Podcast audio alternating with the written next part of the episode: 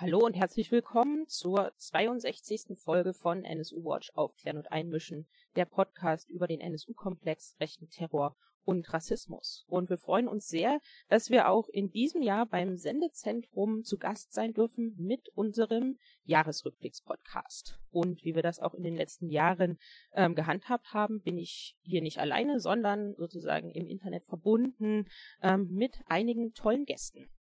Und da ähm, fange ich jetzt mal an, die vorzustellen. Hallo erstmal in die Runde. Ähm, ich freue mich sehr, Sonja von NSU Watch Hessen begrüßen zu dürfen. Hallo. Hallo, Caro. Und ähm, der Robert Andreas, den wir auch schon in der letzten Podcast-Folge hier gehört haben, vom AIDA-Archiv und von NSU Watch, ist auch heute wieder zu Gast. Hallo. Ich freue mich. Hallo.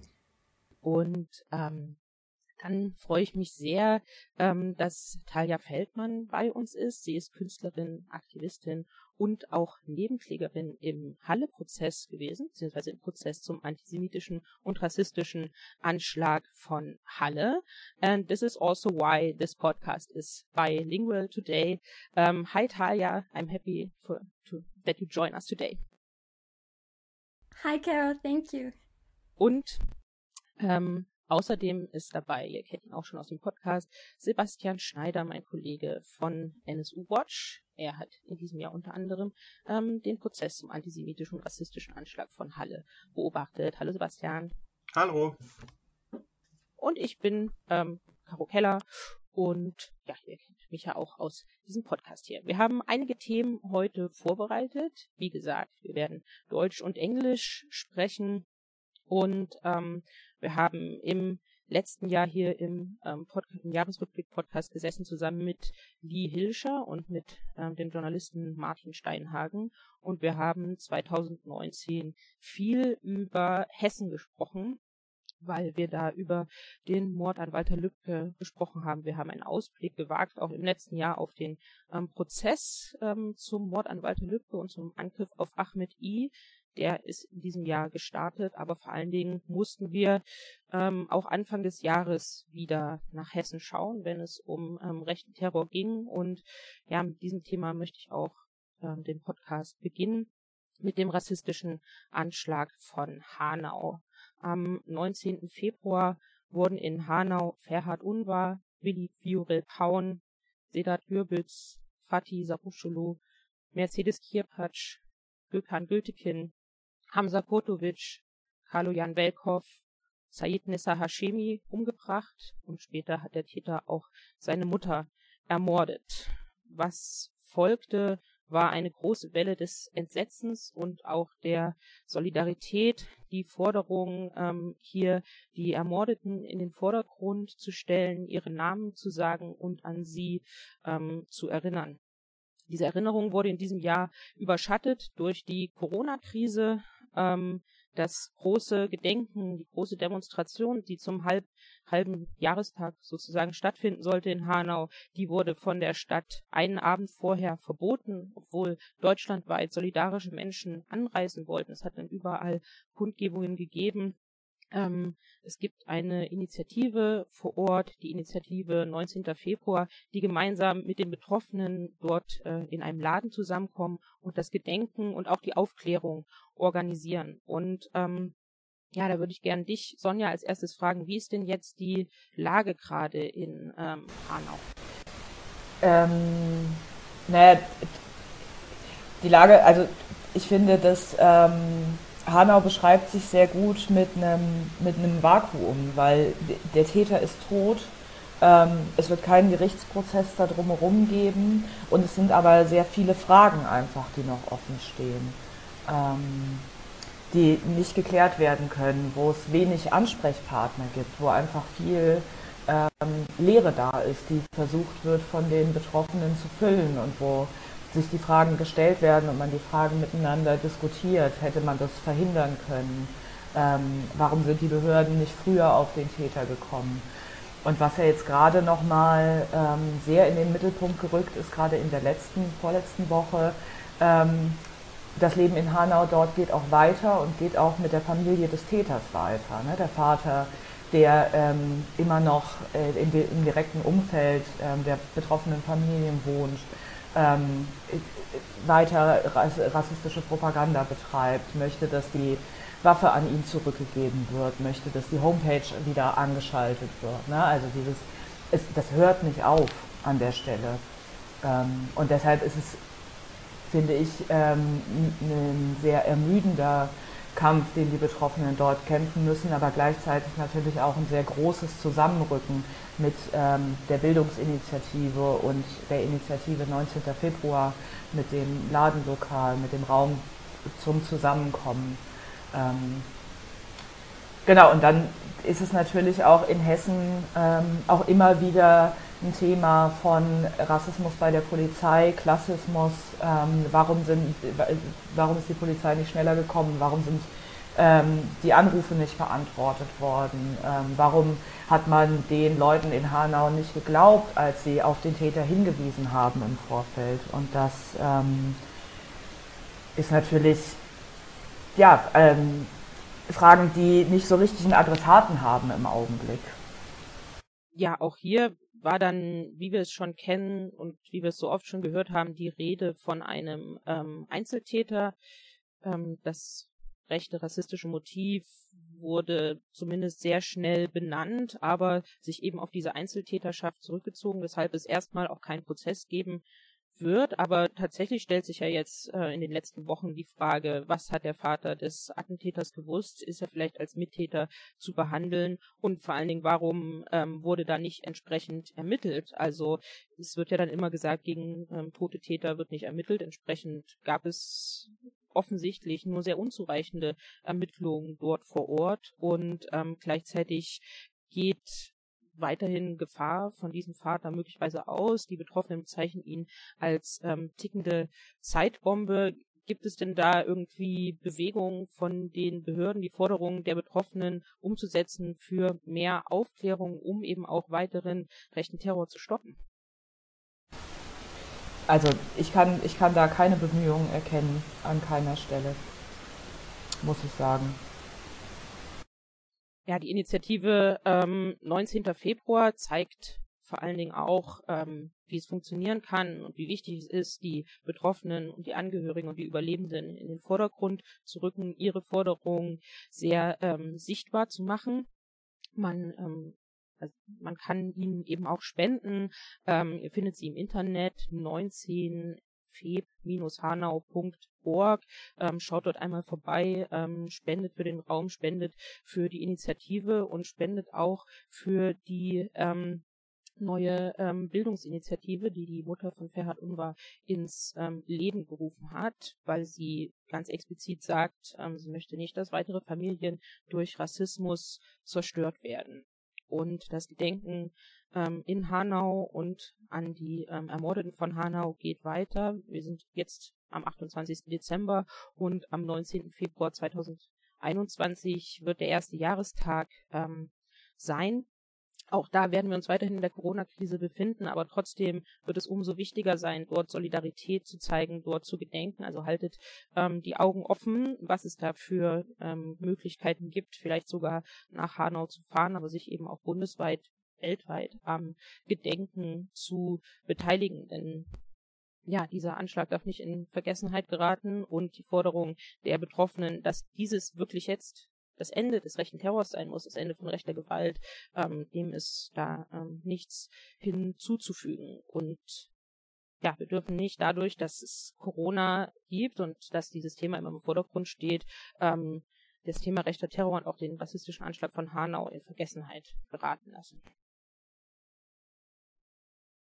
Ähm, wenn wir weiter auf das Jahr zurückblicken, hm, dann war es so, dass im ähm, April die äh, sozusagen das Ende der Frist war, für die das, an der das schriftliche Urteil des NSU-Prozesses ähm, eingereicht werden konnte vom Senat. Die haben sich wirklich dann, wie sich herausgestellt hat, bis zwei Tage vor Ende dieser Frist Zeit gelassen, um das schriftliche Urteil zu veröffentlichen. Wir erinnern uns einmal zurück. Am ähm, 11. Juli 2018 fiel das Urteil im NSU-Prozess, was von uns und den NebenklägerInnen und von vielen anderen als sehr unzureichend ähm, kritisiert wurde. Und ähm, dann hat ein Gericht eben Zeit, ein schriftliches Urteil zu verfassen, dieses dann eben entsprechend zu veröffentlichen und erst dann können Revisionen ähm, in also erst dann können Revisionen in Kraft treten beziehungsweise also wirklich eingereicht werden. Erst dann kann eine Haft in Kraft treten und erst dann gibt es vielleicht ein Signal, ähm, dass weitere Aufklärung stattfinden kann und damit hat sich das Gericht wirklich bis zur letzten Sekunde ähm, Zeit gelassen und damit auch so ein Signal ausgesendet. Die Aufklärung im äh, NSU-Komplex ist etwas etwas, womit man so ein bisschen, ja, rummelig umgehen kann. Und dieses schriftliche Urteil ähm, schließt nahtlos an das mündliche Urteil in München an. Ja, ähm, Sebastian und Robert, ihr habt ja beide die allermeisten von den 438 Tagen im NSU-Prozess verfolgt. Wie erinnert ihr euch an die Urteilsverkündung? Was waren die Punkte, die euch da besonders in Erinnerung geblieben sind, wenn wir einmal kurz zurückschauen?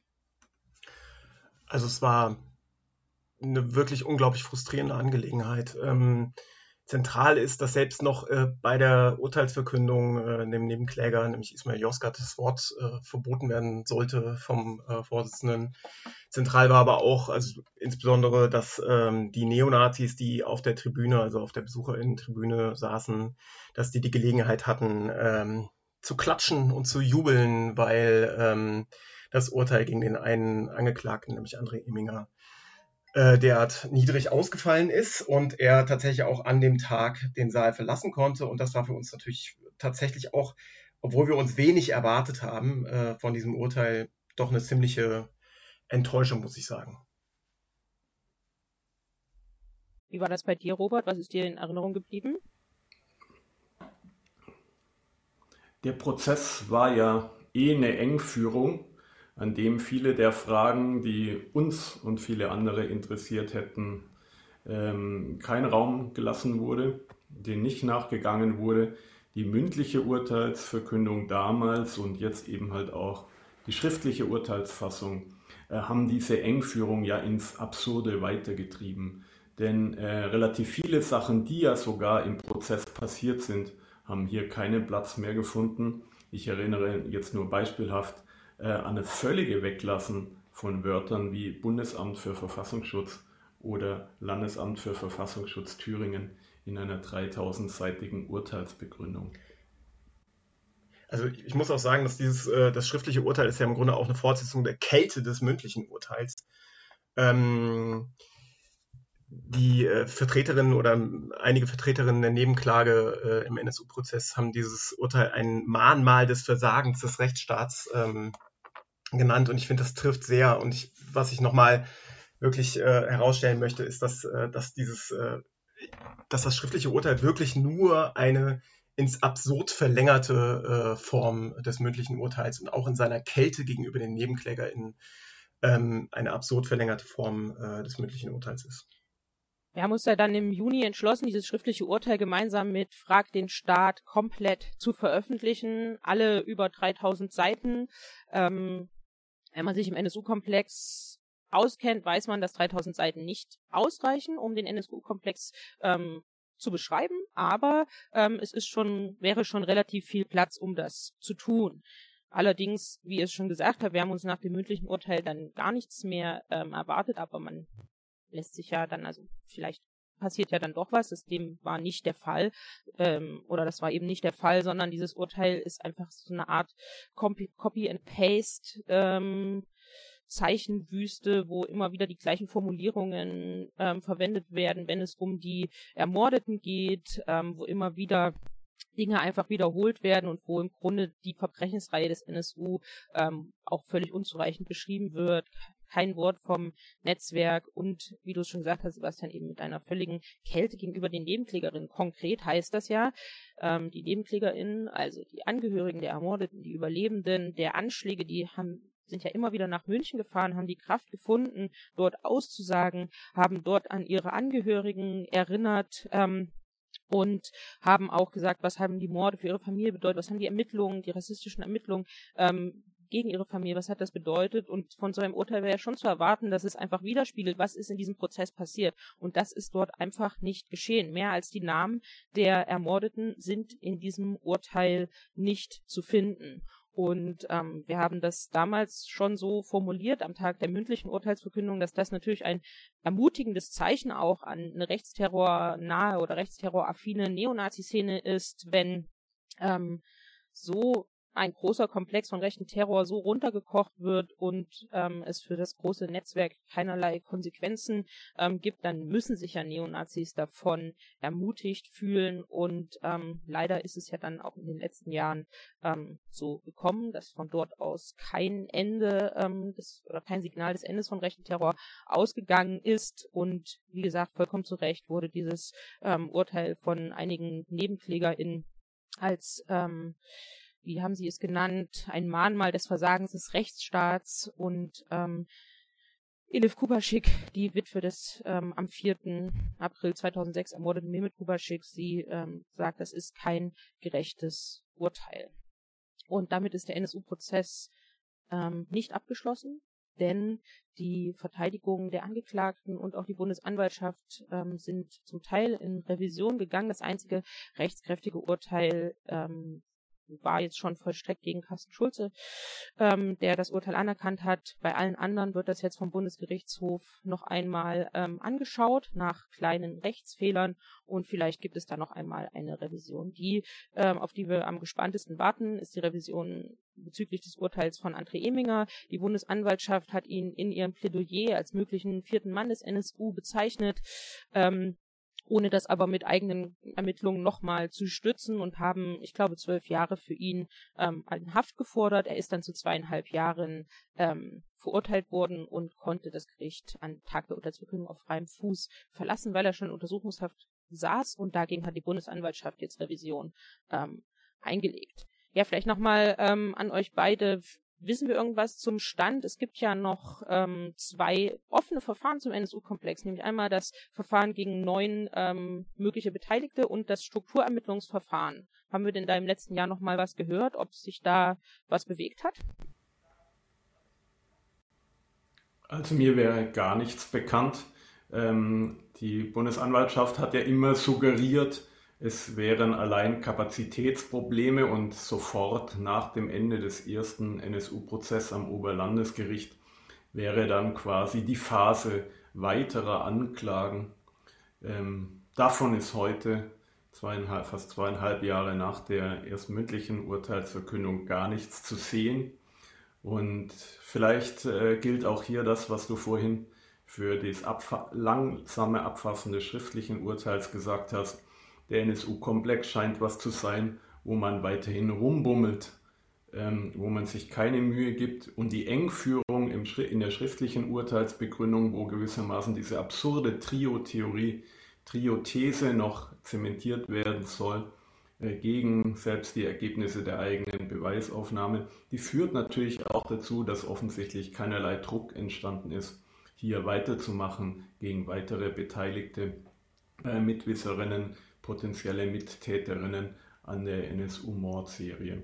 Das ist, das ist bitter, dass hier gar nichts mehr passiert und es ist ja dadurch auch Zeit verschwendet worden, wo wir jetzt erst wieder mühselig den politischen Druck zu erhöhen versuchen für parlamentarische und außerparlamentarische Aufklärung.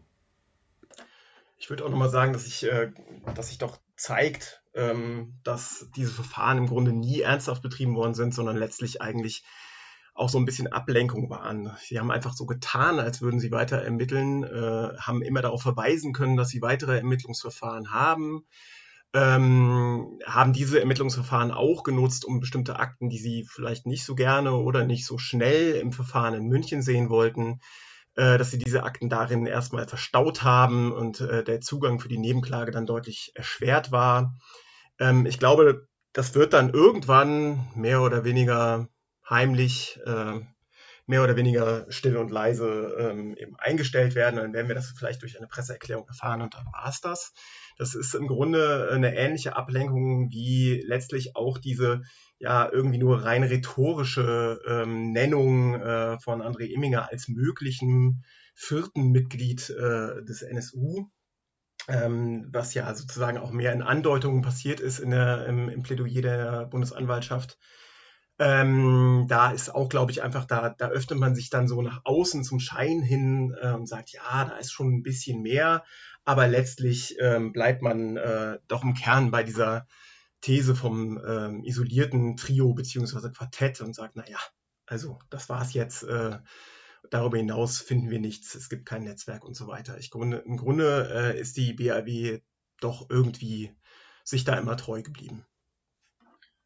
Ja, und ähm, gleichzeitig die Aufklärung muss weitergehen, sowohl zivilgesellschaftlich als auch ähm, in den Parlamenten.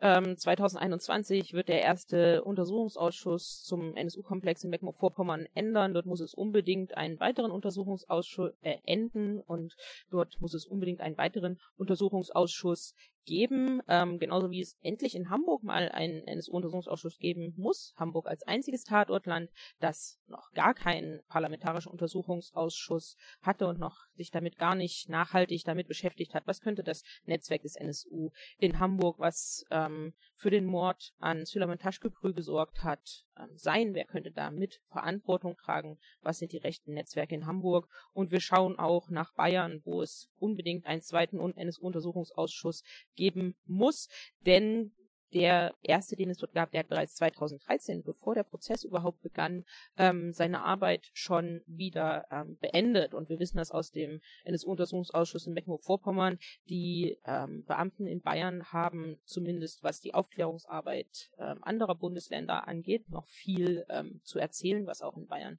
sicherlich aufgearbeitet werden muss. Und auch wir haben uns in diesem Jahr und tun das ja auch ähm, weiterhin, aber nochmal etwas kompakter am NSU-Komplex ähm, abgearbeitet und auch an dem NSU-Prozess ähm, abgearbeitet, weil im, ich glaube im August diesen Jahres ist unser erstes gemeinsames Buch erschienen, ähm, Aufklären und Einmischen, der NSU-Komplex und der Münchner Prozess. Es ist beim Verbrecherverlag erschienen und kann dort weiterhin ähm, bestellt werden. Und ähm, ja, da haben wir sozusagen versucht, anhand des Prozesses nochmal unsere Analyse des NSU-Komplexes aufzuschreiben. Das heißt, alle ähm, Verfahrensbeteiligten bekommen dort ein Kapitel und ihre Beteiligung und ähm, ja, ihr Teil des NSU-Komplexes wird von uns äh, dort beschrieben. Ähm, ja, Sebastian, magst du noch mal was ähm, zu unserem Buch sagen, was wir dort drin versucht haben oder gemacht haben? Also erstmal ist es natürlich total ein super Buch, wirklich. Ja. ähm, nein, also genau, wir haben es, äh, wir haben versucht, den, den NSU-Komplex letztlich am Prozess aufzuzäumen. Ne? Also wir haben äh, uns angeschaut, wer sitzt da eigentlich im Saal, haben uns äh, sozusagen räumlich orientiert ähm, und haben die verschiedenen Akteurinnen und Akteure äh, dort ähm, dann äh, zum Anlass genommen, einzelne Kapitel zu, zu, ähm, zu benennen. Das heißt, ähm, zum einen natürlich der Senat, also das Gericht, äh, Richter Götzel, Vorsitzender Richter Götzel und ähm, seine äh, äh, Kolleginnen, dann die BAW, das, äh, die Anklagebehörde, ähm, die Verteidigung, den Blick auf die Verteidigung haben wir dazu genutzt, um uns äh, das Netzwerk des NSU nochmal anzuschauen. Ähm, dann natürlich die Nebenklage spielt äh, in unserem Buch natürlich eine, äh, eine wesentliche Rolle ähm, und dann auch die Öffentlichkeit, das heißt ähm, letztlich äh, BesucherInnen ganz äh, banal, aber auch die Presse natürlich, auch wir selbst, auch eine antifaschistische und antirassistische Öffentlichkeit, Frage der Solidarität und so weiter. Und so ist unser Buch aufgebaut und ähm, es zeigt sich auch, dass das ganz gut funktioniert, nach dem, was wir so an Rückmeldungen bisher bekommen haben.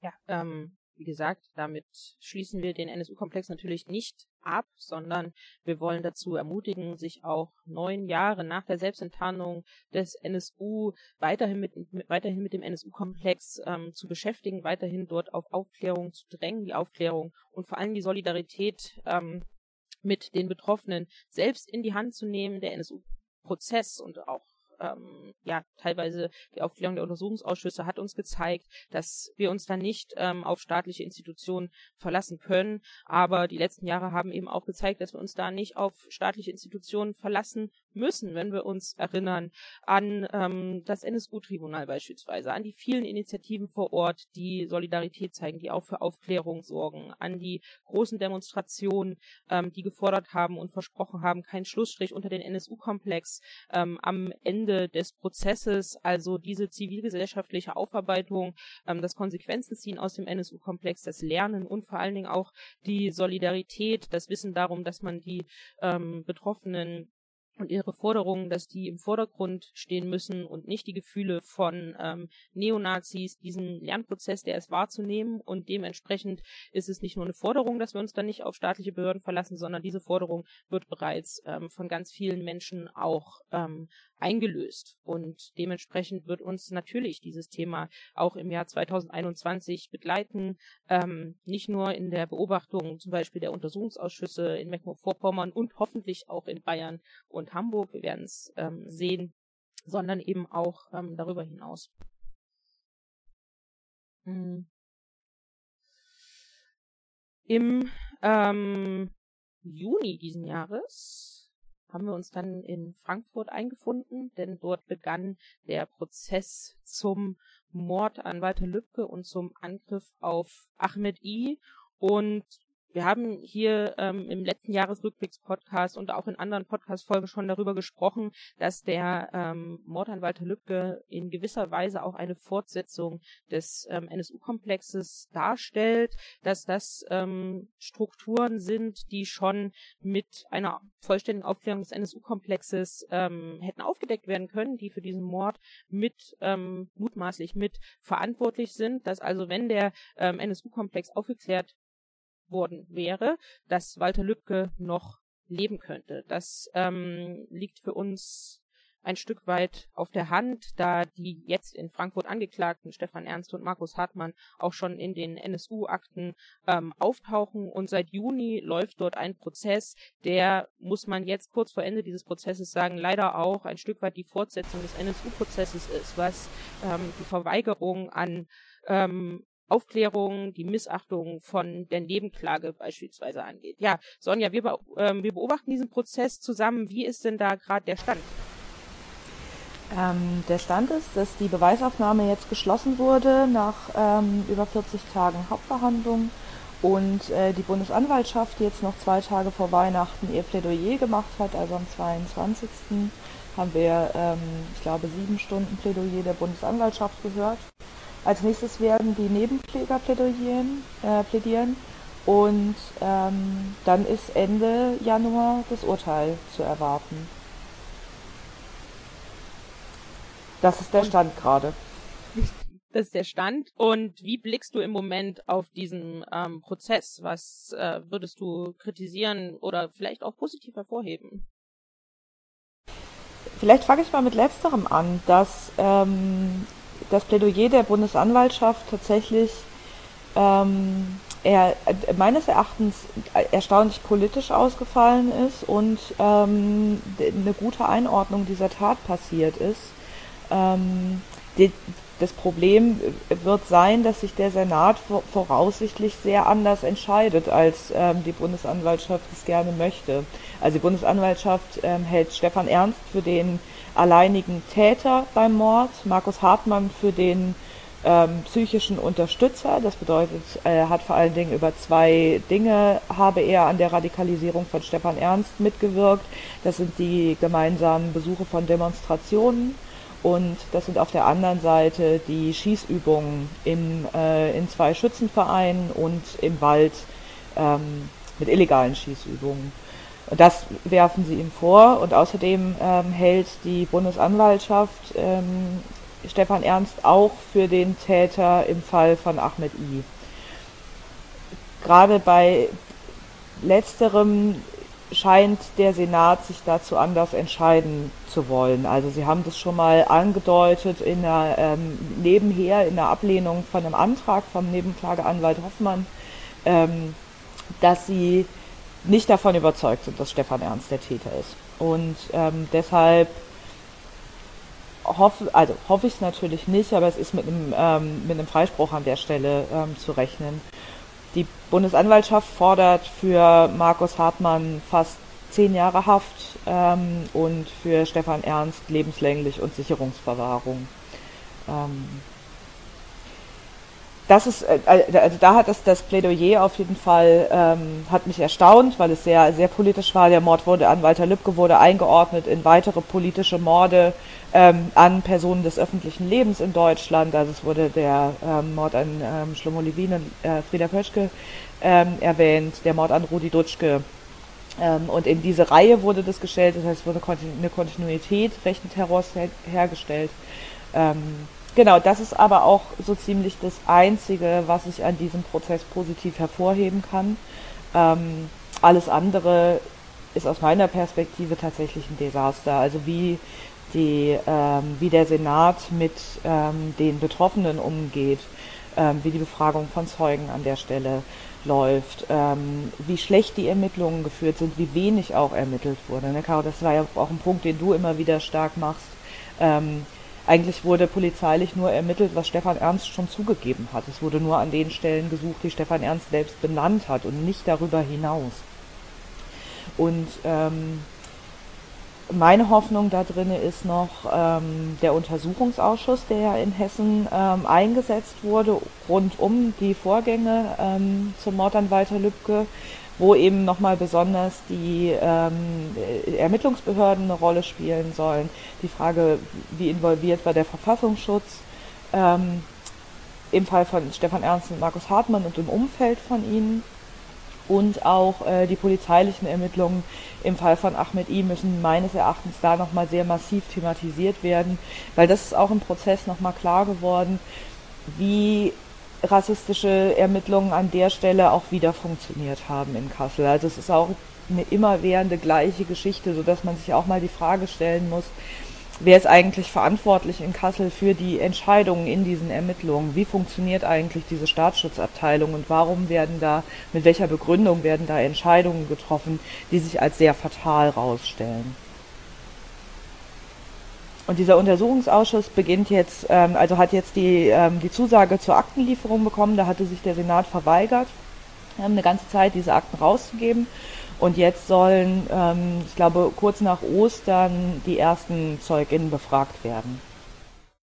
Ja, also ich bin im Juni trotz allem, das versuche ich eigentlich immer mit Hoffnung in diesen in diese Prozessbeobachtung gestartet, Hoffnung darauf, dass es vielleicht einen anderen Prozess geben könnte als äh, den NSU-Prozess, aber das Gegenteil ist der Fall. Also dieser ähm, Mord an Walter Lübcke und auch der, auch der Angriff auf Ahmed I, das wird runtergekocht, bis davon wirklich nur noch der Mord an Walter Lübcke durch einen Einzeltäter Stefan Ernst übrig ist. Das lässt das Gericht jetzt schon ähm, durchblicken. Und es wird nicht auf das Netzwerk, auf die Ermöglichungsstrukturen geschaut. Wir konnten in dem Prozess schon raushören, dass Stefan Ernst und auch Markus Hartmann in ihrem Schützenverein Schießübungen durchführen konnten und ähm, dort sich auch vor allen Dingen ähm, oder immer mal rassistisch äußern konnten und das war dort einfach normal. Auch in ihrem Umfeld auf ähm, der Arbeit war das normal, sich rassistisch zu äußern. Das ist total deutlich geworden. Trotzdem haben wir keine Zeugen aus dem Schützenverein dort gehört. Wir haben keine,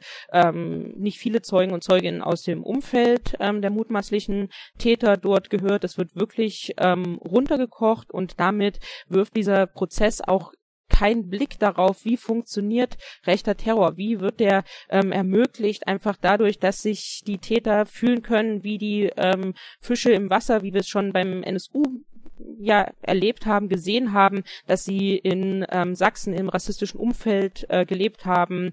Ähm, so war das auch hier, nur dass die beiden nicht unter falscher Identität leben mussten. Das ähm, spielt in dem Prozess aber wirklich nur ganz am Rande eine Rolle, für den Senat offenbar ähm, gar keine Rolle. Und gerade auch diese Linie von dem Angriff auf Ahmed I, für den ja mutmaßlich Stefan Ernst verantwortlich ist. Ahmed I ist am 6. Januar 2016, wie gesagt, ähm, von hinten mit einem Messer niedergestochen worden. Er hat damals schon vermutet, dass es sich um einen rassistischen Angriff handelt. Ähm, die Polizei hat aber hauptsächlich in seinem Umfeld ermittelt hat ihm damals dann vieles auch nicht ähm, geglaubt. Auch das kennen wir schon aus dem NSU-Komplex. Ganz kurz haben sie gegen Neonazis ermittelt und haben tatsächlich auch Stefan Ernst damals um ein Alibi gebeten und darum gebeten, sein Fahrrad sehen zu können. Und ähm, Stefan Ernst hat nur gesagt, er sei im Urlaub gewesen und zu Hause an dem Abend. Und daraufhin ist die Polizei wieder gegangen. Sie haben keine Durchsuchung ähm, durchgeführt, nichts. Und ähm, haben dann erst nach dem Mord an Walter Lübcke wieder daran gedacht, dass es diesen Messerangriff einmal gab, haben bei Stefan Ernst durchsucht und haben tatsächlich ein Messer ähm, gefunden, was zur Wunde von Ahmed I passt, zu diesem Angriff passt und auf dem auch eben ähm, Spuren, DNA-Spuren zu finden waren, wo Ahmed I nicht au ausgeschlossen werden kann als ähm, Spurengeber. Und das heißt ja einfach nur, dass wenn damals richtig ermittelt worden wäre, dass äh, Walter Lübcke heute noch leben könnte, wenn man den Angriff auf Ahmed I ähm, geklärt hätte. Ganz konkret wäre das dort möglich gewesen. Diese Kritik an der Polizei möchte der Senat nicht zulassen und jetzt ähm, sieht er noch nicht mal ähm, Stefan Ernst dort als Täter von diesem Angriff an, weil Stefan Ernst hat eine Quittung für ein ähnliches Messer auf einem USB-Stick gespeichert, ein Messer der gleichen Marke, ähm, das aber Tage nach dem Angriff auf Ahmed I ähm, ja, gekauft wurde. Und jetzt sagt der Senat, na, wir glauben, dass das das Messer ist, was gefunden wurde. Und ähm, die Gegenvorstellung vom Nebenklageanwalt ähm, Alexander Hoffmann, der betont hat, dass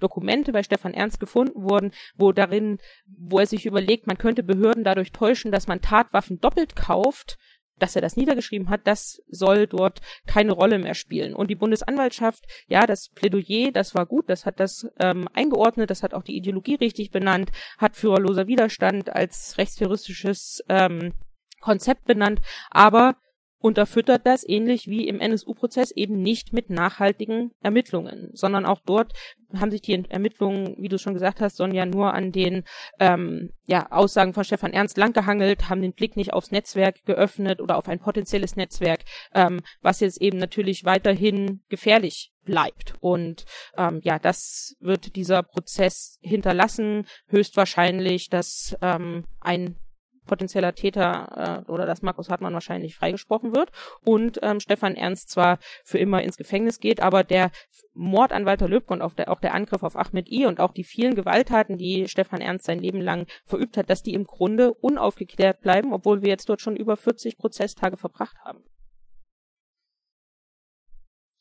Möchtest du noch was ergänzen, Sonja? Ich glaube, ich könnte ähm, stundenlang darüber sprechen.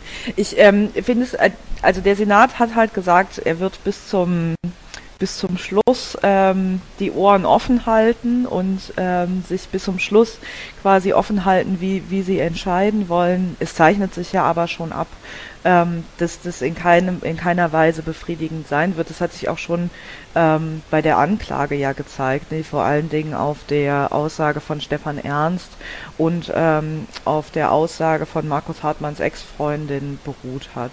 Ähm, und das, das finde ich tatsächlich, also ich bin nicht mit so viel Hoffnung in den Prozess reingegangen.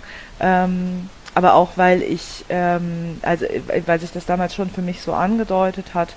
Und trotzdem ist es natürlich extrem schwer erträglich, auch in diesem Saal das auszuhalten, finde ich. Also wo es dann ne, mittlerweile ja auch so eine Normalität eingekehrt ist und eine gewisse Flapsigkeit dazwischen.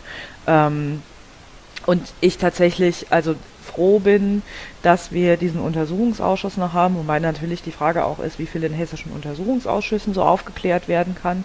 Aber es gibt auf jeden Fall also Bemühungen dazu, definitiv und Tendenzen. Eigentlich hätten wir einen Untersuchungsausschuss zu rechten Strukturen der rechtsterroristischen Strukturen in Nordhessen machen müssen.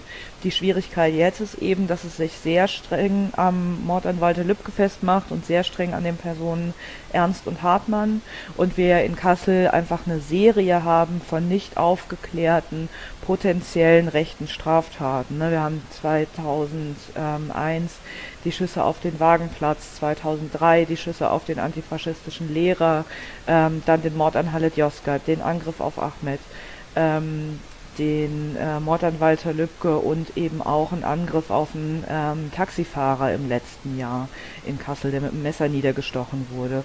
Und bei allen Fällen zeichnet sich einfach so eine sehr ähnliche Ermittlungsstruktur ab. Und es wird eben sehr, sehr deutlich, ähm, na, auch mit dem Beispiel Andreas Temme, einfach, ähm, was für ein äh, Desaster der Verfassungsschutz an der Stelle ist. Und ähm, gerade aus so einer jahrelangen Beschäftigung mit ähm, Kassel als Tatort und den Aufklärungsprozessen in Wiesbaden dann ähm, habe ich die Hoffnung, dass irgendwann an einer bestimmten Stelle der Knoten platzt und man sehen muss, dass man das Ding halt komplett ausräumen muss. ähm, um das verhindern zu können. Und mir war schon klar, dass der Prozess das nicht machen wird. Ähm, er hätte es tun können, man hätte auch ähm, die Kasseler Nazi-Szene umkrempeln können, man hätte auch die Kasseler AfD nochmal in den Fokus nehmen können. Aber wie du ja gesagt hast, es wird genauso konsensiert auf Stefan Ernst, der Einzeltäter, ähm, der geschossen hat. Und das ist ähm, insgesamt eine sehr deprimierende Perspektive, die wir da in Hessen haben, aber auch eine, die zeigt, wie wichtig unsere Arbeit ist und wie wichtig eben die äh, jahrelange antifaschistische Recherche ist an der Stelle. Und das ähm, können wir versprechen, dass wir weitermachen. Auf jeden Fall. Das auf jeden Fall. Ähm, ja. Und es ist aber, es muss, weil ja dann immer wieder entgegengebracht wird, dass sein im Grunde Sachzwänge. Aber natürlich, wir wissen einfach in allen ähm, Prozessen die wir beobachten, die sich mit rechter Gewalt und rechten Terror auseinandersetzen. Dort braucht es aktive Verfahrensbeteiligte, die die ähm, ja, Aufklärung vorantreiben. Und ähm, das kann auch ein Senat sein. Es ist eine die Wahl, ähm, die sie getroffen haben, dies hier nicht zu tun. Und es ist auch die Wahl, ähm, die sehr verzweifelten ähm, Forderungen der Familie Lübcke nach Aufklärung einfach zu ignorieren. Die wurden zwar gehört vor Gericht als Zeugen und Zeuginnen, die haben dort wirklich ähm, gesagt, nur wenn es lückenlose Aufklärung gibt, gibt es für sie überhaupt die Möglichkeit, in ihr Leben zurückzukehren. Das scheinen Dinge zu sein, die an diesem Senat ähm, abprallen, aber natürlich auch an den Ermittlungsbehörden abprallen und da müsste einfach noch viel geschehen. Momentan ähm, tut es das nicht, sondern wir sehen dort in Frankfurt leider so eine Art Fortsetzung ähm, des NSU-Prozesses, wie ich es auch schon am Anfang ähm, gesagt habe.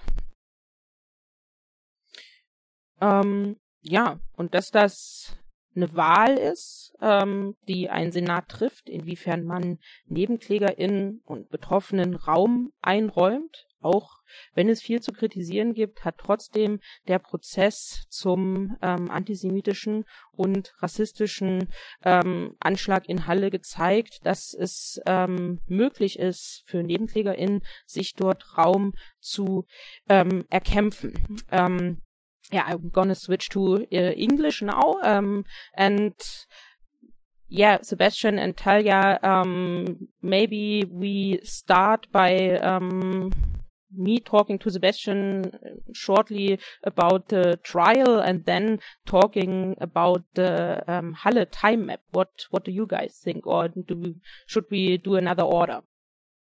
That sounds very good to me. Yeah, sounds good. And I think we should uh, uh, uh, um, start in, in German because it's, uh, at least for me, it's way easier. yes. okay. If that's okay. Okay for me too. okay, ähm, genau, Sebastian, im Juli ein im Grunde einen Monat nach ähm, Start des, des ähm, Verfahrens in Frankfurt hat in Magdeburg der Prozess zum antisemitischen und rassistischen Anschlag von Halle begonnen. Ähm, zuständig war das Oberlandesgericht Naumburg. Die hatten nicht Räume, die groß genug waren in Naumburg. Deswegen waren wir dann in Magdeburg beim Halle-Prozess. Ähm, inzwischen ist das Urteil gefallen, nämlich vor einer Woche am 21.12.2020. Wir haben da sozusagen aus unserer Sicht viel drüber gesprochen, weil wir ja auch den NSU-Prozess so sehr vor ähm, Augen haben, wenn wir auf andere Prozesse schauen. Wie blickst du jetzt auf diesen ähm, Halle-Prozess zurück? Also dieser Prozess ist ambivalent, würde ich es mal nennen. Ähm, also es ist zum einen tatsächlich festzustellen, dass äh, insbesondere die Vorsitzende Richterin Ursula Mertens ähm, einen anderen Stil pflegt, äh, als ihn äh, Manfred Götzel äh, gepflegt hat. Man muss ja wissen, so ein Vorsitzender Richter oder eine Vorsitzende Richterin in einem äh, bei einem Oberlandesgericht, ähm, die bestimmt sozusagen den Ablauf äh, des Verfahrens ähm, sehr, sehr stark und äh, hat eben eine Menge an Möglichkeiten ähm, der Gestaltung. Und ähm, ja, da haben eben, wie du eben schon äh, erwähnt hast, äh, die verschiedenen äh, Vorsitzenden, äh, wenn man jetzt zum Beispiel die drei Prozesse, also den Münchner NSU-Prozess und den äh, Prozess wegen des Mordes an Walter Lübcke und des Angriffsverfahrens mit I in Frankfurt und eben den Prozess zum Anschlag in Halle ähm, nimmt, sehr unterschiedlich durchaus agiert. Und zwar zum einen darin, wie, wie viel Raum Nebenklage bekommen hat. Und da hat äh, Richterin Mertens tatsächlich ähm, in, insofern einen anderen Stil gehabt, als dass sie äh, bei den Aussagen ähm, den NebenklägerInnen Raum gegeben hat, auch Raum für ähm, Emotionen zu zeigen, Raum Forderungen zu stellen. Ähm, das ist etwas, was äh, Richter Götzel in München sicherlich nie zugelassen hätte, beziehungsweise auch ganz, wenn es passiert ist, eben äh, aktiv unterbrochen hat. Ähm, das da zeigt sich, dass da ein Unterschied möglich ist. Ähm, andererseits ähm, muss man doch das Bild äh, dieses äh, Senats doch äh, stark äh, wieder ähm, relativieren. Ähm, denn letztlich äh, zeigt sich auch im Urteil, äh, im mündlichen Urteil, ähm, dass der Senat dann jetzt vor anderthalb Wochen gefällt hat oder vor einer Woche gefällt hat, ähm, zeigt sich doch eine extrem starke Tendenz zur Entpolitisierung. Ja, also ähm, und das ist, ähm, das geht dann eben doch auch offensichtlich einher mit der, äh, mit der Fähigkeit, Empathie zu zeigen, die äh, äh, die Richterin Mertens gezeigt hat. Äh, geht es trotzdem äh, letztlich irgendwie ein Urteil zu fällen, was ähm, ja, also die Tat doch äh, zu stark entpolitisiert, indem es äh, sich nicht äh, mit dem äh, politischen Hintergrund, mit der Ideologie des Täters beschäftigt, ähm, immer mit dem Verweis darauf, dass man äh, diesen äh, kruden Ideologien keinen Raum geben wolle. Aber ich glaube, da ist ein Missverständnis. Man darf dem Angeklagten und dem Täter keinen Raum für Propaganda geben, aber man muss sich damit beschäftigen, äh, welchen ideologischen Hintergrund er hat. Man muss sich mit rechter Ideologie beschäftigen, man muss sich mit Verschwörungsmythen beschäftigen, man muss sich damit beschäftigen, was der große Austausch, also der Verschwörungsmythos vom großen Austausch ist und ähm, dass es eine rassistische Verschwörungstheorie ist und dass es eine antisemitische Verschwörungstheorie ist. Und all das ähm, ist letztlich kaum passiert, beziehungsweise wäre kaum passiert, äh, wenn es alleine nach dem Senat und der Bundesanwaltschaft gegangen wäre. Und ähm, das ist im Grunde, da sieht man, wie wichtig es ist, eine aktive Nebenklage zu haben, eine Nebenklage, die ähm, für ihre äh, Belange eintritt und die letztlich dann auch fähig ist, diesen Prozess doch wirklich stark zu prägen. Viel stärker, als es letztlich äh, in München zum Beispiel die Möglichkeit war. Denn durch die Nebenklage äh, sind diese Themen wirklich besprochen worden. Ähm, die ideologischen Einordnungen, äh, die Einordnung der Folgen durch Sachverständige, das ist alles erst auf äh, Verlangen der Nebenklage überhaupt passiert. Also dass man sich zum Beispiel damit beschäftigt hat, ähm, was äh, mit überhaupt mit Imageboards beschäftigt hat, was eine äh, sehr relevante äh, Sache ist in diesem Verfahren. Ähm, da ist eine ähm, Sachverständige gekommen, Caroline Schwarz, die, äh, wenn es nach dem Senat alleine gegangen wäre, nicht gekommen wäre. Oder mit den ideologischen Hintergründen mit dem Sachverständigen Matthias Quent.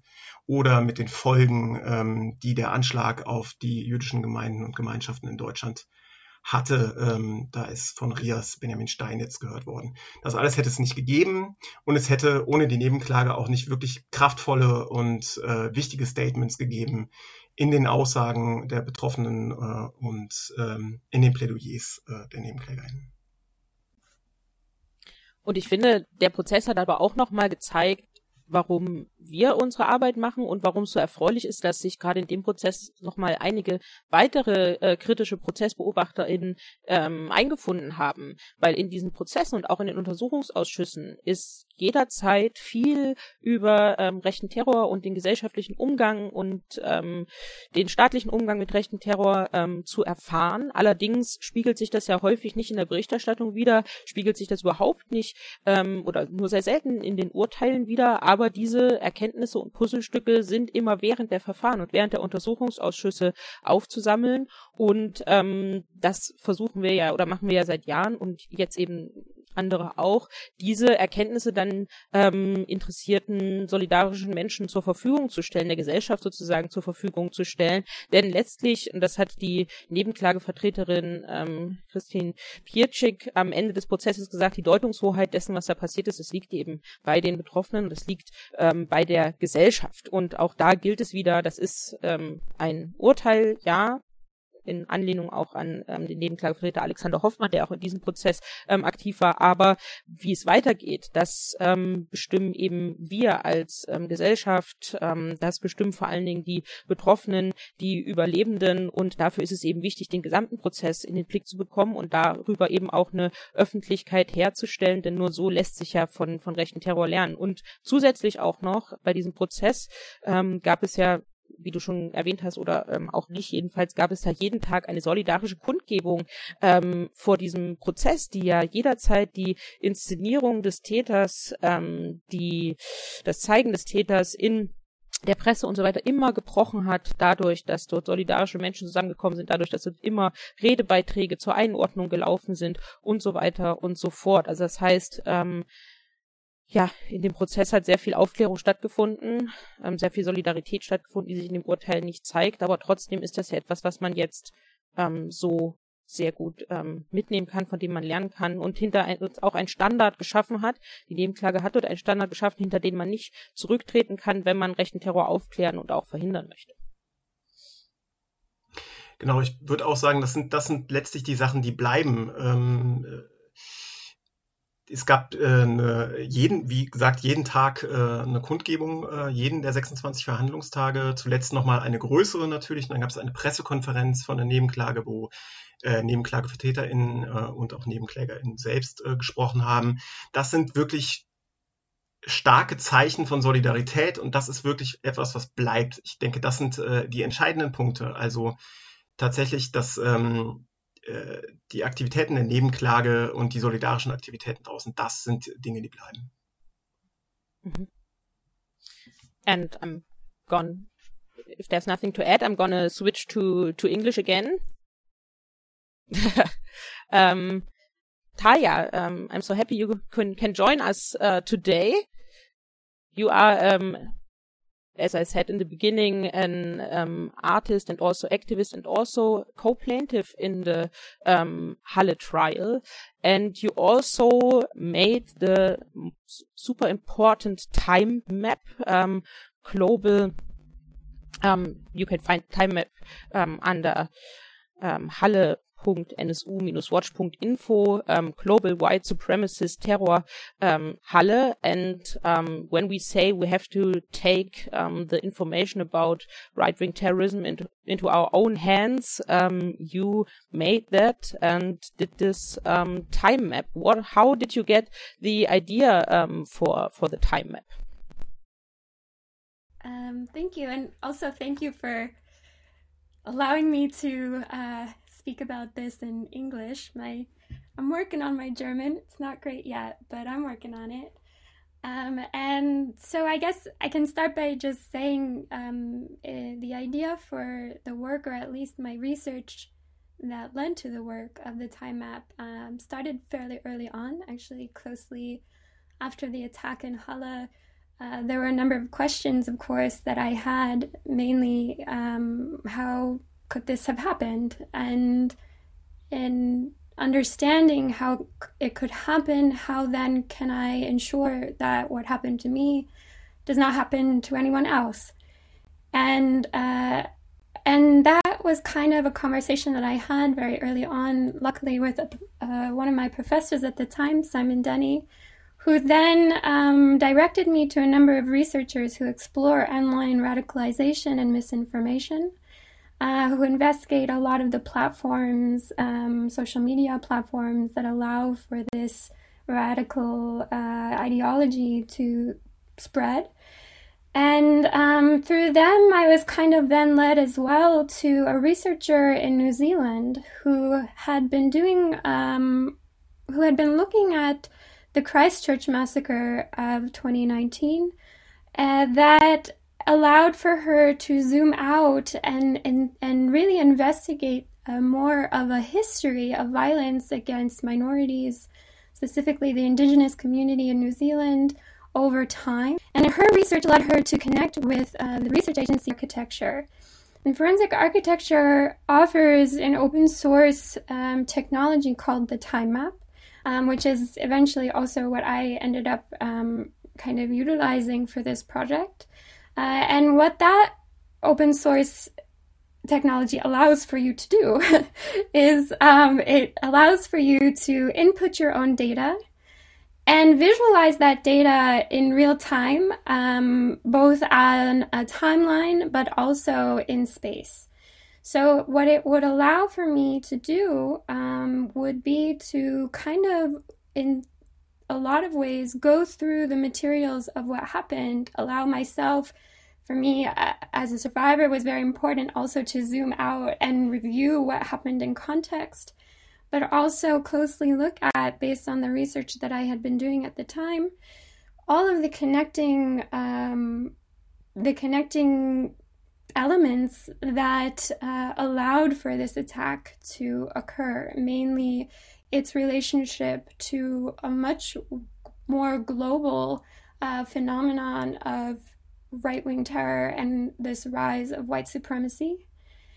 And uh, and in doing so, I was able to um, very much connect with um, a few other co-plaintiffs, as well as researchers, um, as well as all of you at NSU Watch, and uh, and a number of uh, other professors who helped me kind of not only investigate what happened and then uh, and then recreate what happened exactly both off both covering the offline and online activity of this particular attacker and shooter in Halle but also to zoom out and relate it to a number of other attacks that happened in 2019 alone. That we saw in El Paso in Poway in Oslo in Christchurch um, and and unfortunately, shortly after Halle in Hanau as well, and in Hamburg recently. And so that was an important thing for us to do, primarily because what we had been seeing even before the trial began in the indictment itself was a lack of understanding, a lack of investigation that went into these online um, platforms and and worlds, I guess you could say. And um, and it was in a sense a way for us to take control of that narrative, both as people who lived it um, and lived this attack, but also uh, as people who are wanting to make a change and pressure our justice systems and um, and society at large to take action and that was really the premise of the project and um, and it continues uh, to be the premise of the project to today.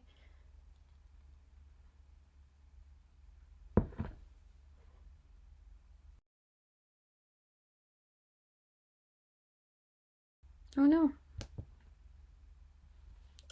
I might have lost you for a moment. I don't know. But i was on mute. Um i can hear you. Yeah i'm sorry Okay, ask my question again. Um, if we look closer uh, to the time map, um, which is uh, live on the internet, um, how does it work and what are the most important aspects for you? Maybe just some examples. Uh, yeah. Um, so uh, when you look at the time map, um, it's an interactive platform as well. So it allows you to kind of jump around and see over even the last 10 years um, a, a, slew of right wing terror acts both in Germany and globally. Uh, and it's uh, tracking really three timelines in that sense both the specifically to Halle, the online activity of this particular shooter, how his actions kind of took shape early on in 2015. Um, and and then also his offline activity, meaning primarily the the acts that led to the day of the attack and then what happened during the attack. Um, and in addition to that, then the global activity. So I should say that none of the information uh, that we're presenting in the global activity is new. We really kind of are hoping that that part of this time map is uh, is meant to be a resource in in pushing people to ask their own questions, to delve deeper into this topic, to begin um, holding accountable these platforms that allow for this bigotry and this hate to be disseminated. And in addition to that, a big part of, or I should say, a big catalyst of the time map itself in the offline activity was in uh, making sure that the correct story was being told. I think very often in the media, and even now, we have seen a certain narrative that we as survivors um, felt was hurting us uh, and wasn't necessarily true. Um, mainly also recognizing those of us who should be recognized as victims, as targets, because I think it's important to note that while the court has made their verdict, uh, there are two of us who have yet to be uh, recognized as victims. Ismet Tekin and Aftix Ibrahim were very, very uh, seriously targeted by this shooter, and have and that has yet to be um, really made clear. And so, in essence, really, the offline activity was our attempt at really sharing what happened according to the people who lived it. And we worked with a number of animators and artists as well um, to really recreate a play-by-play of of what uh, what that day looked like in addition to that, it was important to raise those voices I mentioned is Metekin and Aftix Ibrahim, who are uh, not being recognized yet. And it was important for us to elevate those voices, elevate our own voices.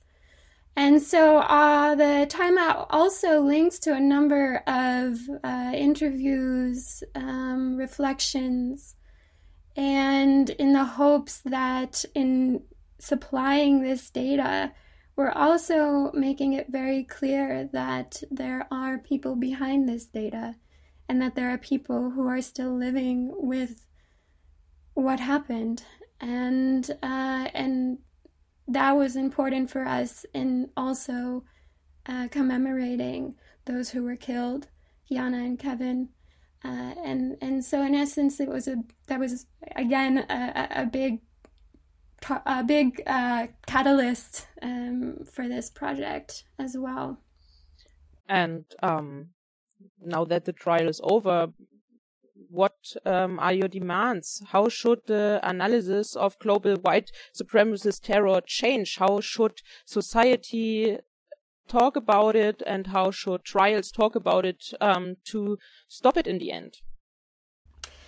I think I I have said this actually quite often um, in a lot of interviews, um, both quoting a fellow co-plaintiff of mine who said that this man he may have acted alone that day, but he did not think alone, and he doesn't think alone still.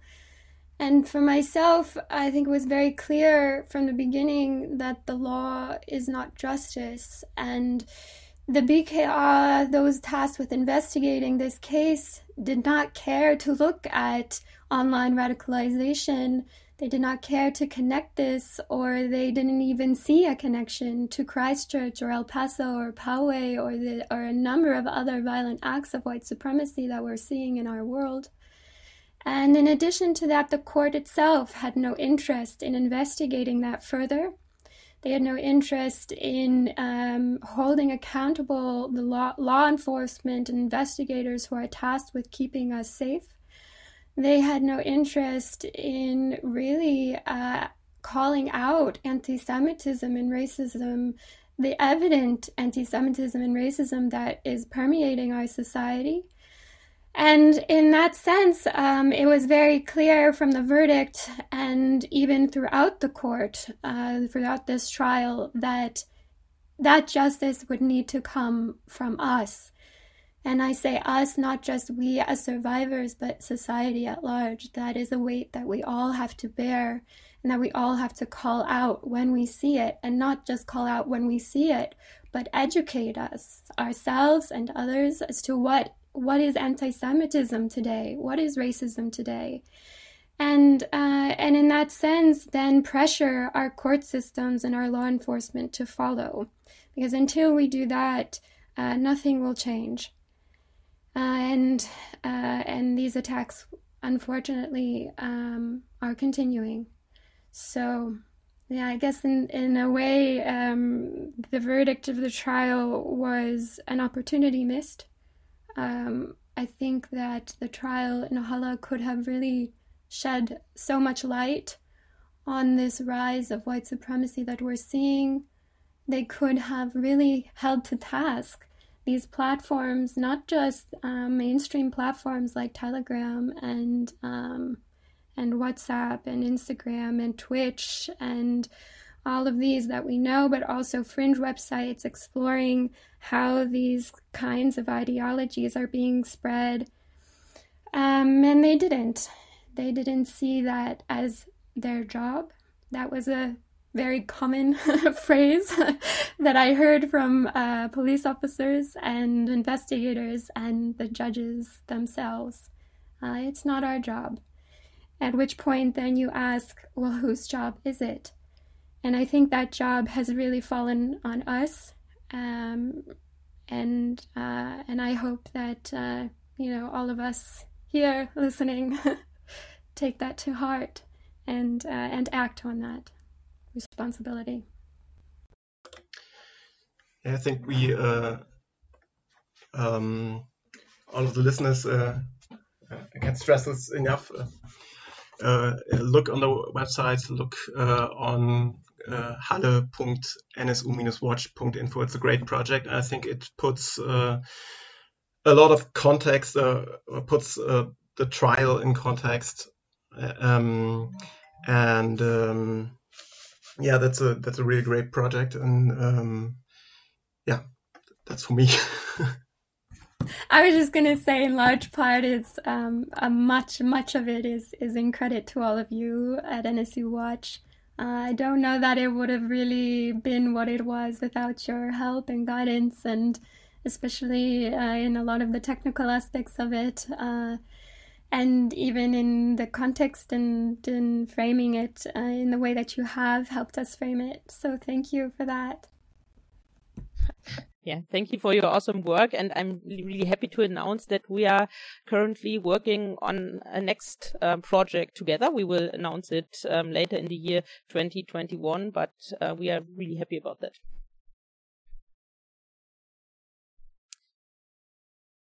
Um, so, can you guys still hear me? Guess so. Yeah, okay. Um, I'm to switch back to German now. Thank you very much, ähm, Talia. Ähm, ja, ein Thema, was ähm, uns alle dieses Jahr beschäftigt hat, leider, ähm, war auch äh, die ähm, weltweite Pandemie, die äh, Corona-Pandemie. Und sie hat uns, ähm, die wir uns mit der extremen Rechten und rechten Terror beschäftigen, aber nicht nur beschäftigt, ähm, ja, als Pandemie, sondern auch ähm, in der Beobachtung der Bewegungen die zum Beispiel unter dem Stichwort Corona-LeugnerInnen zusammengefasst werden, weil wir davon ausgehen, dass von diesen Bewegungen auch eine Gefahr von rechten Terror ausgeht. Ähm, das Portal Exif Recherche hat ähm, einen Artikel mit der Überschrift verfasst, Tag X Romantik aus dem Bilderbuch Corona-Proteste und rechter Terror. Wir erinnern uns, Tag X in ähm, rechtsterroristischen Konzepten so eine Idee von dem Tag, an dem die nationale Revolution losbricht, um es mal ähm, kurz zu fassen.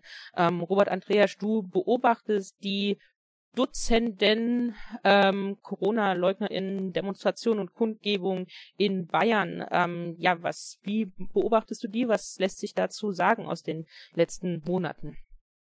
Also ich für mich kann sagen, ähm, aus der süddeutschen Perspektive genauso erschrocken, aber nicht überrascht über das, was wir die letzten Monate hier zu beobachten hatten. Ähm, also das, was letztendlich zu dieser Diskussion zum rechten Terror hinführt, ist ja, wir sehen eine neue Dimension einer rechten Massenbewegung, also einer zumindest kleinen Massenbewegung in sozialen Netzwerken, allen voran in den Telegram-Kanälen der Szene. Und wir hatten dann am 29.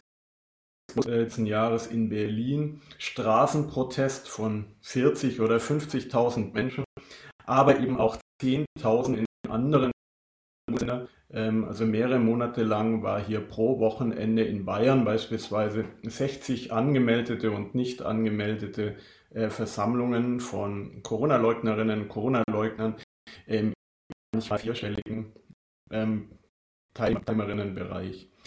Und das erinnert, das erinnert nicht nur, sondern das sieht aus wie ein neues, ein erweitertes Pegida 2.0, würde ich sagen.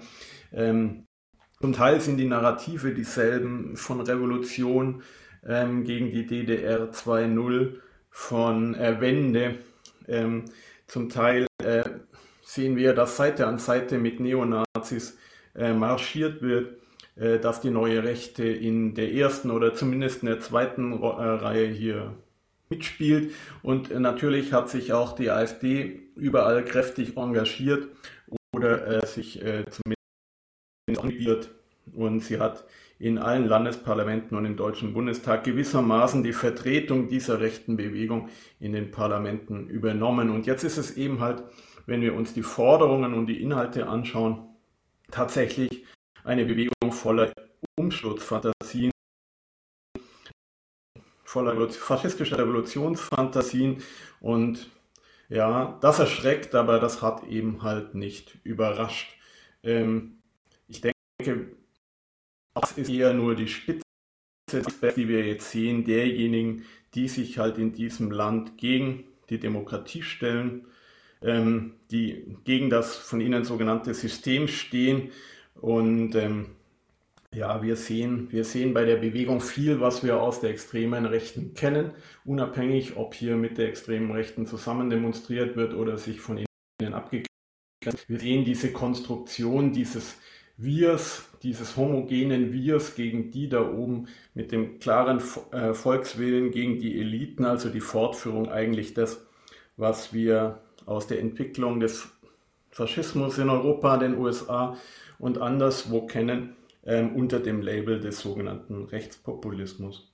Ähm, deutlich wird halt auch, würde ich sagen, wie viele Menschen verschwörungsideologischen Glauben anhängen. Das sind Studien zufolge mindestens ein Drittel der Bevölkerung und die verlassen eben halt die Kuschelecke der Esoterik, der Anthroposophie und der, äh, der Impfkritik und äh, werden jetzt äh, politische Akteurinnen und Akteure mehr denn je. Und ähm, ja, letzten Endes würde ich sagen, wir sehen alles, was dazu passt bei dieser Bewegung, allen voran der Antisemitismus, aber eben halt auch alle anderen Ressentiments, wenn es darum geht, äh, quasi dieses absolut Böse zu konstruieren, diese Agenten des Bösen, Satan und Teufel, ähm, ja, die, die, die Ritualmordlegenden äh, des antichristlichen und antisemitischen Reichs tauchen alle wieder auf, die nach Weltherrschaft trachtenden Hexen, Freimaurer, Illuminaten, Jesuiten, Jüdinnen und Juden, Geheimgesellschaften, Finanzeliten, all das ist plötzlich als politische Massenbewegung da. Ja, und das ist, das leitet dann über in das, was Exif herausgearbeitet hat, dass das natürlich total die Steilvorlage, die Anschlussstelle, die Flanke ist für diejenigen, die am Tag X hier das System gewaltsam stürzen wollen, also für eine zum Terror bereite Rechte. Ja, und die findet sich ja dort auch rein personell ähm, ein. Leute, die wir genau aus diesem Milieu ähm, kennen, Teile des NSU-Netzwerks, Teile des äh, Nordkreuz-Netzwerks, also den ähm, rechten Strukturen in Polizei und Bundeswehr, die vom Tag X träumen. Dann ähm, waren auch Menschen da, die zum Umfeld der mutmaßlichen Mörder von Walter Lübcke gehören. Mike Eminger, der ähm, Bruder von André Eminger, der im NSU-Prozess angeklagt war, von dem haben wir ja vorhin ähm, schon gesprochen. Andere äh, mutmaßliche NSU-Unterstützer, ähm, dann ähm, verurteilte Rechtsterroristen wie ähm, Martin Wiesner, der ja 2003, äh, Martin Wiese, genau, Martin Wiese, ähm, der 2003 ähm, daran gehindert wurde, einen antisemitischen Anschlag ähm, zu begehen. Und diese ganzen Akteure, die als dieses rechtsterroraffine Umfeld gelten können, personell, die ähm, sehen das eben genauso, dass dieses Potenzial dort gibt und tauchen dort auf. Wie bewertest du das?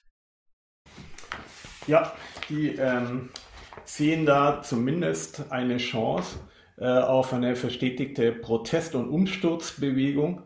Ähm, wenn Sie mal Kritik oder Skepsis äh, äußern, dann eher, weil Ihnen die Herkunft die, der dort Versammelten aus seiner Alternativszene, aus seiner Esoterikszene vielleicht ähm, äh, komisch vorkommt oder nicht, nicht hart genug vorkommt, nicht ideologisch gefestigt vorkommt.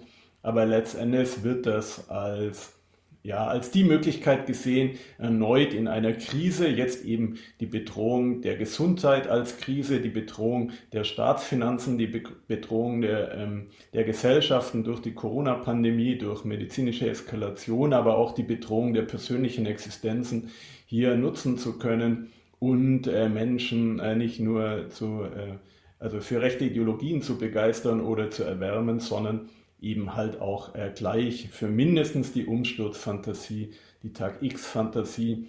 Ähm, insbesondere jetzt, wenn das Reservoir an angemeldeten Demonstrationen, unangemeldeten Demonstrationen, Straßentheater etc. vermeintlich erschöpft oder ausgeschöpft erscheint, steigt natürlich die Gefahr, dass die ständige, stetige äh, Aufheizung, die Radikalisierungsdynamik, die Spiralen in, den, in der Szene dazu führen, dass auch äh, Militanz und terroristische Anschläge äh, zu, den, ähm, ja, zu den gewählten Aktionsformen gehören werden. Stellt sich natürlich wie immer die Frage, was tun? Wie können wir dieses Potenzial unterbrechen? Wie können wir diesen rechten Terror verhindern? Oder auch der Bewegung die Grundlage nehmen? Äh, ja, zum ersten äh, würde ich sagen, äh, Abstand halten von äh, genau diesen Bewegungen. Ähm, es ist äh, genauso mühselig wie mit Faschistinnen und Faschisten eine rationale Diskussion zu führen, ist es äh, müßig, äh, überzeugten Gläubigen äh, mit Argumenten zu kommen. Ähm, äh, das heißt nicht, dass man sich abwenden muss von denjenigen, die Fragen haben, die verunsichert sind. Da lohnt sich vielleicht die private und pädagogische Intervention.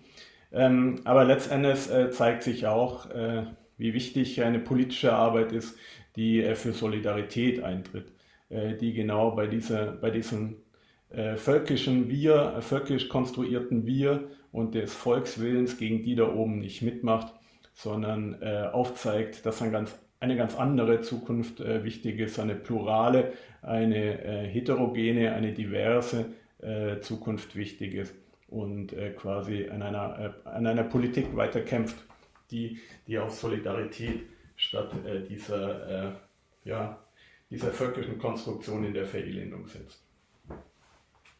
Ja, und wir sind leider weiterhin mittendrin in der Pandemie, obwohl das Impfen jetzt ähm, beginnt.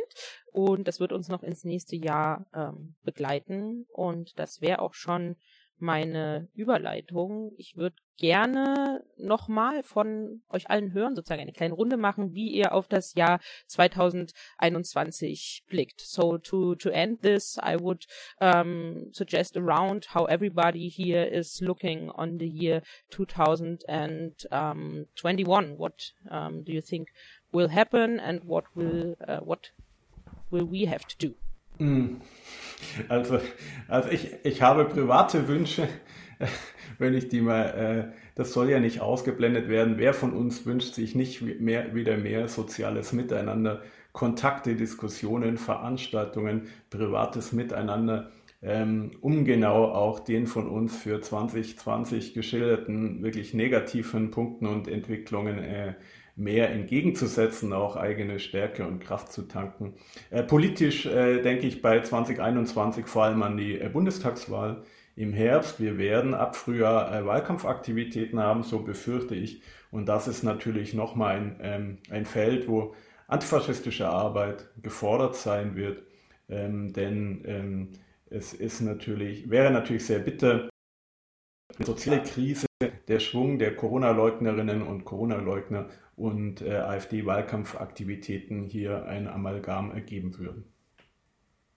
Wenn ich auf äh, 2021 gucke, dann äh, changiert das immer ein bisschen zwischen so einem Optimismus, den man sich einfach nach so einem Jahr dann ja doch irgendwie meint verdient zu haben und zu denken, es kann eigentlich nur besser werden und einem äh, Pessimismus, äh, bei dem ich denke, warum sollte es eigentlich besser werden, zum Beispiel auch mit Blick auf die Bundestagswahl, ähm, letztlich muss ich sagen, ich, es hängt einfach auch dann doch sehr viel an uns und ähm, ja, also es hängt daran, dass es ähm, antifaschistische, antirassistische Arbeit äh, gibt, dass die weitergehen kann, dass wir ähm, nicht nachlassen, vor allen Dingen, dass wir nicht denken, oh, jetzt haben wir dieses Jahr hinter uns, ähm, sondern wir müssen äh, tatsächlich weitermachen. Ich glaube, ähm, dass die Probleme, die, die dieses Jahr gezeigt hat, ähm, die werden uns zumindest erstmal noch ähm, erhalten bleiben.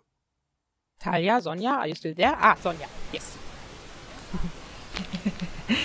ähm, 2021 wird weiter geprägt sein von Aufklärungsversuchen rund um die Szene in Kassel. Es wird den Untersuchungsausschuss geben.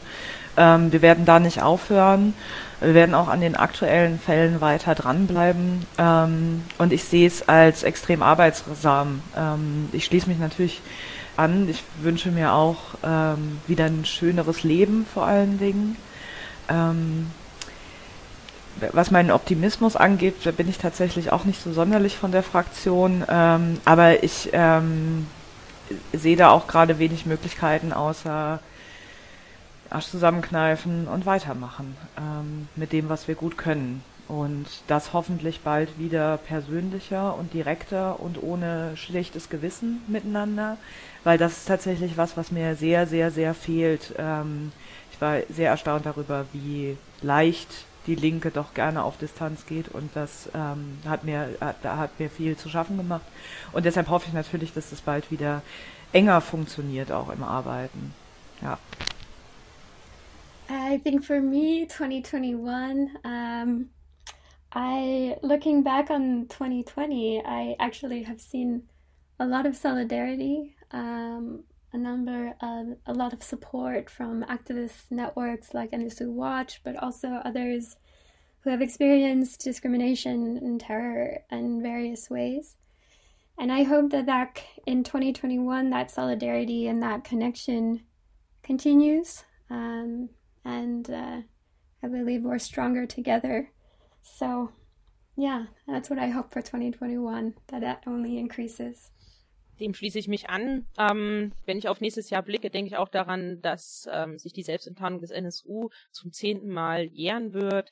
Ähm, das heißt, im nächsten Jahr wird das Thema NSU-Komplex in vielen Städten ähm, in Form eines Theaterfestivals, aber auch in anderen Formen sicherlich Thema sein. Das heißt, ähm, dort kann Erinnerung geschaffen werden, Erinnerung erkämpft werden, dort kann Aufklärung ähm, erkämpft werden und ähm, wir müssen eben gemeinsam dafür sorgen, dass äh, die Ermordeten und ihre Angehörigen, auch die Überlebenden, nicht in Vergessenheit geraten, auch zehn Jahre nach Selbstenttarnung des NSU und dass im nächsten Jahr da die ähm, Angehörigen und Betroffenen und Überlebenden im Vordergrund stehen und nicht schon wieder ähm, die Täter, außer wenn es darum geht, ähm, das Netzwerk aufzudecken und die Täter zur Verantwortung zu ziehen, ähm, sollte es im nächsten Jahr nicht um sie gehen. Und ähm, ja, haltet die Augen offen. Wahrscheinlich wird am 26.01. das ähm, Urteil im NSU, äh, NSU-Prozess, im Lübcke-Prozess, also im Prozess zum, an, zum Mord an Walter Lübcke und zum Angriff auf Ahmed I gesprochen werden. Dazu wird es, ähm, gibt es schon Aufrufe, an einer Kundgebung sich zu beteiligen ähm, und auch bundesweit möglich Solidarität zu zeigen. Ähm, haltet auch die Augen offen zum ersten Jahrestag. Ähm, des rassistischen Anschlags von Hanau. Auch dort ähm, ja, sollte überall Gedenken auf die Straße getragen werden, auch die Forderung nach Gerechtigkeit und Aufklärung. Ich denke, wir haben während der Corona-Krise auch noch einige weitere ähm, Praxen, linke Praxen gefunden, ähm, Forderungen, Gedenken auf die Straße zu tragen, die es vorher so nicht gab. Wenn ich an verschiedene Transparente ähm, oder Sprühkreideaktionen und so weiter auf den Straßen denke, so war das ja sehr sichtbar in, in den Städten und das, ähm, finde ich, sollte auch 2021 so weiter weitergehen und auch nach der Pandemie so weitergehen, dass diese Forderung und dass das Gedenken in den Städten sichtbar ist. Ähm, ja, ich würde mich jetzt sehr, sehr herzlich bei euch bedanken, ähm, dass ihr beim Jahresrückblick dabei wart. Uh, thank you so much for participating um, on the view of uh, 2020. And um, yeah, let's meet soon in person, I hope. Vielleicht noch eine Anmerkung. Ähm, also gerade für die Leute, die vielleicht das erste Mal von uns hören oder einen äh, Podcast von uns hören, ähm, schaut euch unsere Webseite an, nsu-watch.info, schaut euch die Webseite an, äh, die Webseiten der Landesprojekte an.